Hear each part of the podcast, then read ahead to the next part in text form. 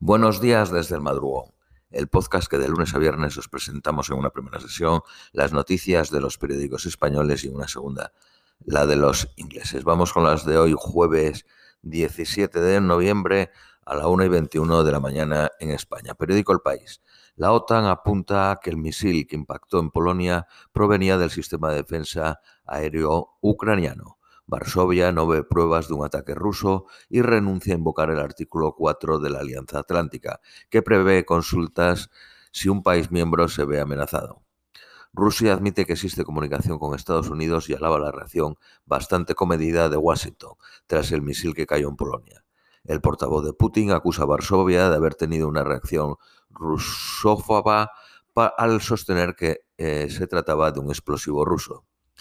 Zelensky dice que sin duda el misil que alcanzó Polonia era ruso, no era ucraniano.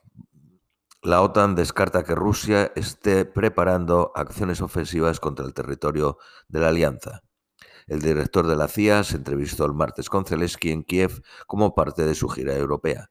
Ucrania pide a Occidente acceder al lugar en el que explotó el misil en Polonia. Alemania ofrece a Polonia reforzar las patrullas en el espacio aéreo polaco.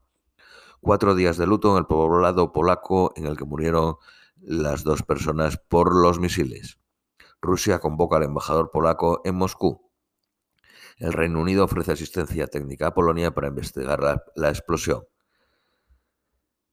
Kenji, el menor de los herederos de Alberto Fujimori, es condenado a prisión en Perú. El Poder Judicial lo halló responsable del delito de tráfico de influencias cuando era congresista en 2018. La pena no se ejecutará hasta que se resuelva la apelación. Un atropello múltiple arrolla con, a un grupo de eh, de reclutas de la oficina del sheriff y deja 22 heridos a las afueras de Los Ángeles. Elon Musk retrasa el pago por verificación en Twitter al 29 de noviembre tras el caos de los impositores. Conor Kennedy, nieto de Robert F. Kennedy, se alistó en secreto para combatir en la guerra de Ucrania y defender al país de la ofensiva rusa. La justicia anula las eh, eh, elecciones caóticas de Berlín de septiembre pasado por la gravedad de las irregularidades. Periódico ABC. Kiev se queda sola en esta crisis provocada por la explosión en Polonia. Zelensky admite haber recibido indicios de que Putin quería negociar. Hungría juzga responsables las declaraciones de Zelensky sobre el misil caído en Polonia. Suecia entrega otros 275 millones de euros en ayuda a Ucrania. Eslovaquia refuerza su seguridad tras la caída del misil en Polonia. Irán condena a muerte a otros tres manifestantes por las protestas. El Parlamento sueco se dispone a endurecer las leyes que permitirían ilegalizar al movimiento armado kurdo para satisfacer al presidente de Turquía, Erdogan. Donald Trump lanza su candidatura a la Casa Blanca en 2024 y sacude las filas republicanas. El Banco Central Europeo avisa del riesgo de recesión. Qatar 2022 será el primer mundial en, arbitrajes de Francia, que arbitran en mujeres de Francia, Japón y de Ruanda. Periódico El Economista. La constructora española Ferrovial pretende el aeropuerto de Varsovia por 8.000 millones de euros.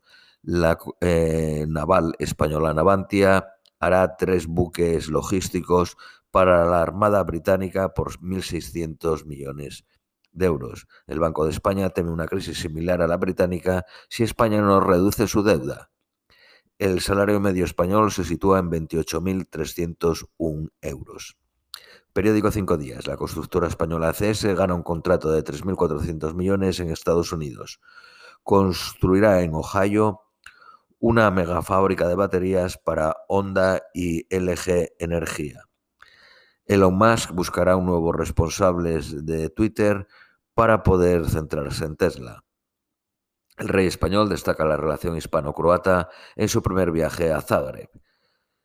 Eh, periódico Esto es ya la razón. Donald Trump promete recuperar la gloria de América. Lula creará un ministerio para los, para los pueblos originarios. Propone organizar la cumbre del clima de 2025 en la selva del Amazonas. Vamos con las noticias eh, eh, nacionales españolas. Periódico ABC.